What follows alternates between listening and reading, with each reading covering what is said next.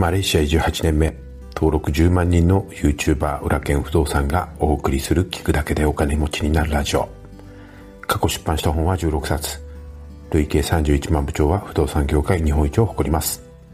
不動産投資のほか国内外で5社を経営する現役社長の裏剣がファイヤーを目指すあなたのために具体的な方法論やお金と幸せについても語ります。おはようございます。裏剣でございます。いかがお目覚めでしょうか？えー、今日のグッドニューなんですが、えー、先週からですね、痛めております肩がですね、えー、少しずつ良くなってます。とは言ってもですね、まだまだ痛いんですけれども、うーん、昨日もですね、まあ、ほとんど仕事もせずですね、えー、テニスボールを使ってストレッチをしまくりました。まあ少しずつ良くなっている感覚はあるんで、えー、この調子でですね、え毎日ストレッチをしながら、えー、体調を戻していきたいと思ってます。さあ今日はですね、F1 アゼルバイジャングランプリがめちゃくちゃ楽しみなんですよ。で昨日のですね、予選はですね、えー、日本人ドライバーの角田祐希君がですね、初めて Q3 に進出しまして、見事8番手グリッドをですね、えー、獲得したということになります。で、Q2 ではですね、えー、予選4番手、えー、だったんで、で、トップから100分の3秒ぐらいしか違わなかったんでね、なんか覚醒したような感じでしたね。ただその気負いがあってか Q3 ではですね、まあ、えー、タイムを出した後にもう一発いったんですけども、ウォールにですね、ウォール言ってもその、えっ、ー、と、90度コーナーの、あの、マットレスみたいなところなんですけどね、そこに刺さってました。うん。まあ、止まりきれなくて、曲がりきれなくて、まあ、ヒットしてしまいましたけども、あの、実はですね、うん、僕もですね、鈴鹿の5コーナーのパッドクラッシュにですね、えー、刺さったことがあります。あれですね、結構高いんですよ。あの、刺さったらですね、必ず弁償させられるんですね。で、当日カード決済で あの払わされるんですけども、あんなスポンジがですよ、15万ぐらいするんですよ。ワンブロックね。あの1メーター角ぐらいのやつがね。なので、まあ F1 も、あの、弁償させられると思うんですけども。まあまあ、あの、気負いはあったものの、すごくね、ちゃんと Q3 まで進出して8番グリッドを獲得しましたし、今日の夜の決勝がですね、本当に楽しみでなりません。えー、あなたのグッドニューは何でしょうか？ぜひ、えー、コメントいただけると嬉しいです。さて、まずはお知らせをさせてください。えー、裏剣不動産のオンラインサロンは、えー、現在1100名以上の大家さんまた不動産投資家を目指す方にご参加いただいています。このサロンの特徴は、えー、会員さん同士の交流のほか、え地域のコミュニティがありますので、近くのメンバーさんとつながることもできて、え地域の情報交流がをもすることができるようになってます。えー、あとですね、不定期ですけれども、オンライン飲み会などのオフ会もやってますし、えー、もちろん、えー、サロン内の質問にはですね、えー、僕も毎日皆さんの投稿をフォローさせていただいています。それからサロン限定の無料セミナーなどもやってましてですね、ちょうど来週の土曜日ですね、12日に DIY 報告会をやっていただくことになってます。えー、サロンの会員さん同士で、まあ、DIY をやって、えー、その、ね、えー、素人の人でも DIY をですね、サロンの皆さんと楽しみながら、まあ、えー、やれるということですね。で、自分も物件を買った時には、また手伝ってもらえるっていう形で、えー、この DIY のスキルを上げていこうという試みが初めて行われたんですけれども、それの報告会をしていただくことになります。まあ、実際にどんな部材を使ってどんな仕上がりになって、で、実際に初めて DIY をやってみた方の感想なんかもですね、聞ければというふうに思っています。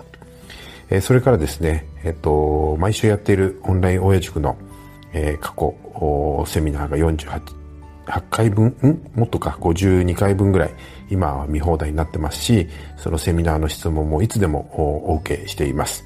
それから僕が書き下ろしてきたニュースレターも過去7年分読み放題ですし、四半期に一度新しいニュースレターもメンバーさんだけのために、書き下ろしてます。これだけ盛りだくさんのメニューで、えー、この全国的なですね、不動産投資家のつながりが持てる、えー、このオンラインサロンにですね、月額わずか1000円で、まあ、つながりますし、えー、困ったことがあれば僕たちがいつもいつでもサポートしますので、めちゃめちゃお得だと思います。えー、興味のある方はこちらのチャプターにリンクを貼っておきますので、ぜひ、えー、ご覧いただければと思います。さあ今日も皆さんからいただいたコメントを返していきたいと思います。大阪直美さんに思うことの回で、えー、コメントいただきました三重さん。えー、いつもありがとうございます。大阪直美さんに限らず、メンタルコントロールは難しいことだと年を追うごとに思います。知らず知らずのうちに無理するのは日本人の悪い癖だと思います。浦健さんは自分のメンタル、メンタルをコントロールするために、あえて心がけていることがありますか？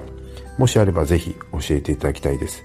特にレース直前の緊張感をコントロールしがたいと思うんですが、どうなさってますか？大事なレース、えー、シグナルカラーが変わる瞬間、ドライバーはどんなテンションなんでしょうか ありがとうございます。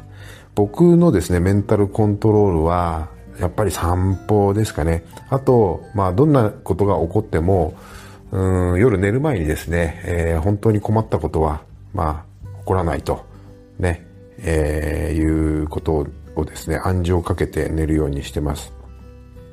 レースの緊張感ね、もうね、あのー、まあ、例えて言うと、小学校の体育祭？運動会の 100m 走に出るその 100m 走のスタートラインに並んだ時のような、えー、気持ちですね、えー、前の日から、まあ、皆さんね思い出してもらいたいんですけどもドキドキすると思うんですね。あの感覚がもう親父になってですねああいう感覚になれるっていうのはもう本当に新鮮だったんでもうやめられませんよね。まあ、シグナルが変わる瞬間っていうのはもう本当にアドレナリンマックスなんでしょうね。今はね、まあ、最近はそんなに、あの、緊張することもないんですけれども、まあ、かなり、えー、アドレナリンは出ている状態だと思います。ありがとうございます。タマさん、私は子育てを完璧にしようとつい無理してしまい、心の風邪をひいてしまいました。今日の放送でどんなに頑張っても7割の成果の話を聞いて、今日からしっかり意識していこうと思いました。共感や理解してもらえるって本当に幸せで万能な役になりますね。どんな薬より必要な感じがします。裏剣さんのラジオは毎日聞いてるだけで幸せになれるみたいです。裏剣さんの声とお話はいつも幸せな気持ちになってやめられません。嬉しいですね。ありがとうございます。そうですね。7割で OK にしてあげる。で、自分にも OK を出して、まあ同僚、あるいはその、まあ、会社の上司なんかも、まあ、部下に対して7割でね OK してあげるっていうことは、まあ、本当に、まあ、心が楽になりますし、まあ、実際ねあの完璧なことっていうのはもうほぼほぼないので一生に1回あるかどうかじゃないですかね。なのでやっぱりその7割で OK にするっていうことにすると随分と気が楽になるし、えー、そういうふうに、えー、まああの相手を評価してあげた方が相手のパフォーマンスもですね上がってくるような気がします。ありがとうございます。おとよさん、大阪直美さんがそのようになっていたとアスリートの重圧ってものすごいんですね。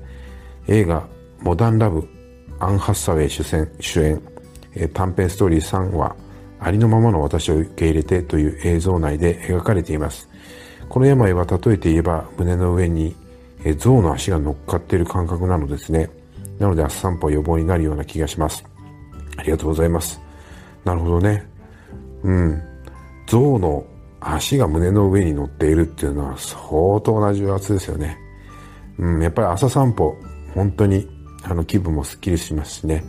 そして僕は最近朝散歩をして肩が痛いっていうのもあれなんですけども、あるんですけども、ラジオ体操をですね、公園でしています。もうね、若い頃ね、公園でラジオ体操とかなんか得体の知れないね、こっちの中華系のマレマレー人なんか得体の知れない運動とかしてるんですよね。もうね、あの、笑っちゃうんですけどもね。でもね、あの、若い頃ダサいなと思ってたあのラジオ体操をですね、この親父になって自分がですね、まさか毎朝やるとは思いませんでした。でもね、あれ、あの体操って結構理にかなってて、うん、体操した後は結構血の巡りもいいですし、可動域も増えてるんですよね。まあもう人目もはばからず、ね、あの体調を良くするために ラジオ体操、これからも、えー、頑張りたいと思ってます。ありがとうございます。えー、成功した先にある幸せの形の回で、えー、コメントいただきました小馬健さん、おはようございます。テニスボールで肩こり良くなってよかったですね。僕はヨガで、えー、体調を管理しています。本題の気づきとは、えー、リコとリタの料理を回しながら幸せの形を考えるのがいいと思いました。まずはリコを満たしたいと思います。ありがとうございます。ヨガもいいみたいですね。うちの奥さんやってますけども。うん。あの僕はね、まあちょっと、とりあえず、あの、元気だったらヨガやろうかなというふうに思ってます。うん、まだまだね、肩こりひどいんですけれども、ちょっと続けながら、うん、良くしていこうと思います。ありがとうございます。西毛さん、えー、浦健さん体調はバッチリ良くなりましたか、えー、さて、浦健さんはご存知かと思いますが、漁師の話は一つだけ大きな読み違いがあるとの指摘がありますね。その漁師は今後も相変わらず漁場で魚が取れるということが大前提になっています。今の世の中、大前提は脆いものです。その点を考慮し、自分でリスク分散や対応力をつけたいです。ちなみに私の老後の夢は、広めの庭、七輪でサンマを焼いても苦情の来ない家に住むことです。ありがとうございます。なるほどね。確かに確かに。うん。ね、あのー、やっぱり環境は変化しますからね。その変化に対応できるように、先を読んで、そして、えーと、どんな状態になっても、まあ、生きていける術を身につけないといけませんね。ありがとうございます。お金持ちになる統計学的波乗り経営の方法の回でコメントいただきましたおとえさん。おはようございます。ためになる話ありがとうございます。S 字カーブ分析グラフはなるほどと思いました。質問ですが下がっていくカーブに3つの木がありますか？その時は何か対策していますか？白たまごっちは当時入手困難で抱き合わせ商法で1、2万で購入した記憶があります。懐かしい。で、白たまごっちね、すごい人気でしたよね。うん。えっ、ー、と、S カーブの右側の下りカーブですね。あれの木はですね、何か対策というよりも、えっ、ー、と、もう、右側のカーブはあんまり気にしない方がいいですね。要は、えー、成熟期に行ったら次の成長カーブを描かないといけないわけですね。なので、例えて言うと、うん、ラーメン花月っていうラーメン屋さん、チェーン店ありますよね。え豚骨ラーメンがとっても美味しくて、当時は一品だけだったんですけども、今は、えー、全国の有名ラーメン店とコラボをして、えー、月替わりかなんかでですね、新メニュー出してますよね。ああいうのをですね、波乗り系って僕は言うと思うんです。だから、新しい商品を次から次へと、まあ、打ち出していくっていうことで、集客力を、えー、高めていくっていう方法ですね。やっぱり、一つの豚骨ラーメンだけでは飽きられてしまいますからね。うん。なので、うん、対策としては、なんだろう、右側の本当にえっ、ー、と、成熟期から右側っていうのは衰退期なんですね。だから、うん、もう、オワコンということですよ。だから新しいその成長カーブ、新しい成長カーブをその成熟期に入る前に準備をして、えー、その S をね、つなげていくと、右肩上がりね、という経営をすると。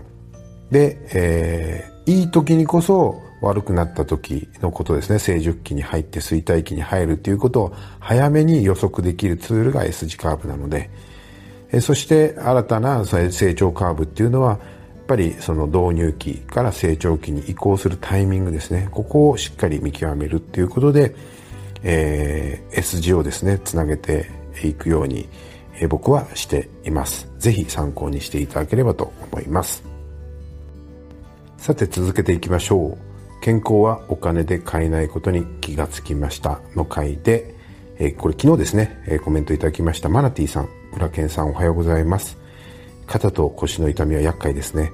私もよく痛めていたので共感です。健康については昨年後半、検診で血圧が引っかかってからがっつり意識するようになりました。そこからゆる筋トレを始め、食事法や食べ物を徹底的に変え、現在に至ります。おかげさまでこの半年で生活習慣も変わり、毎日12階まで階段を上るのも普通になりました。すごいですね。インディ500タクマ選手、残念でした。エリオはスポットながら4度目の優勝は、優勝はさすが。250文字制限あります、ありますね。F1 アゼルバイジャンも楽しみ。ありがとうございます。そうですね、食生活もね、うん、僕もね、うん、日本にいる時も、こっちにいる時も、うん、気をつけてるんですけどね。やっぱりこのロックダウンっていうのが厄介ですよね。うん。通常の、まあ、ルーティンができなくなってしまうのでね。うん、早くロックダウンが、もうロックダウンのせいにしちゃってますけどね。まあ、日本だとロックダウンっていうか、まあ、緊急事態宣言って言っても、まあ、ほぼほぼね、あの、飲食店に行けないぐらいで、えー、行動制限はかかってないので、ね、日本に行ってサウナに入れればどれだけこの肩こりが良くなるのかっていうふうに思うとですね、もう今すぐ日本に帰りたい気分です。ありがとうございます。今日のね、アゼルバイジャンもぜひ、えー、角田くん応援しましょう。えー、ニッシーさん。私も全く同じ症状に先日見舞われました。マッサージ、バツ。えー、9、お灸ですかね。えー、バツ。痛くて椅子にえー、座っていられないのですよね、えー、結局聞いたのは心療内科がくれた筋肉の緊張を緩和する薬ストレスなのだなと思いました。なるほど。ストレスもありますね。確かにね。うん。まあ極力ストレスない、えー、僕は生活をしているつもりなんですけどね。うん。でもこれって積もり積もるものですからね。だからあんまり貯めるの良くないですね。ありがとうございます。気をつけたいと思います。えぴょんさん、電動の肩甲骨剥がしグッズがいくつか出てますので、ゴッドハンドに施術してもらうまでのつなぎに使ってみてはいかがでしょうか。あと、スタンディングディスクでお仕事するのはどうでしょう片足立ちしてしまうと歪みが出てしまいますが、少し足を開いて両足にバランスよく体重をかけて立つと安定しますし、猫背にならずお仕事ができるかと思います。大事になさってください。ありがとうございます。えー、そんな電動のそんなグッズがあって出てるんですかね。もうぜひ日本に帰った時買いたいと思います。なんかね、あの、インパクトのね、ダダダってこう、なんだろう、振動する、今、マッサージ機流行ってますよね。あれは絶対買おう買おうと思ってるんですけどね。スタンディングディスクね。僕ね、これずっと欲しいと思ってるんですよ。IKEA になんか電動でね、こう、机が上下するやつありますよね。あれをですね、ちょっと導入しようかどうかっていうのをちょっと迷ってます。うん。ありがとうございます。もももももさん。はじめまして。えー、初コメントが肩こりとのことで申し訳ないですが、私も長い期間右の、えー、首痛と万年肩こりに悩まされています。肩が凝るから肩、えー、腰が痛いから腰が悪いかと言われるとそうではなく、実は原因が足だったり胸だったりすることがあります。もちろんご存知のことかと思いますが、不具合をカバーしながらバランスを保っていますので、全全体のバランスを見ると新しい、え調整の仕方があるかもしれません。兄の影響で F1 好きですが、なかなか見れていなく、やばやはり DAZN に入ろうか検討しています。わら、お体お大事にしてください。えー、ありがとうございます。そうなんですよね。実は肩っていうのは腰から来てたりしますよね。うん。なので僕のゴッドハンドっていうのは、日本に帰るとですねそういった全身の調整をしてくれたり全身のバランスを整える運動とかっていうのはねまあ普段やってるんですけどまあそれでもねその運動も億劫になってきてだんだん疲れを溜め込んでしまうのでまだまだ意志が弱いなというふうに思ってしまいます。うん DAZN 絶対入った方がいいですよ。 DAZN はねあのラップタイムとかあのセクタータイムなんかも全部あの4画面で見れますしね。これがねめちゃくちゃ面白いんですよ。あとあのドライバー目線での、えー、画像も出ますし、えー、ラジオのコミュニケーションなんかもねあの聞けますので、えー、とってもいいと思います。自分がね、あの、レースコントロールしてるような気分になりますし、僕もレースをね、あの、最近してませんけれども、自分がレースをしているような感覚にもなれますので、うん、今日は、えー、ね、アルファタイル、ホンダの角田くん、皆さんで、えー、みんなでね、応援しましょう。ぜひね、いい結果が出ることを期待して、期待しちゃいけないのかなまあ応援しましょう。信じて。うん。みんなで応援したいと思います。ありがとうございます。えー、それではですね、え、今日も一日お元気でお過ごしください。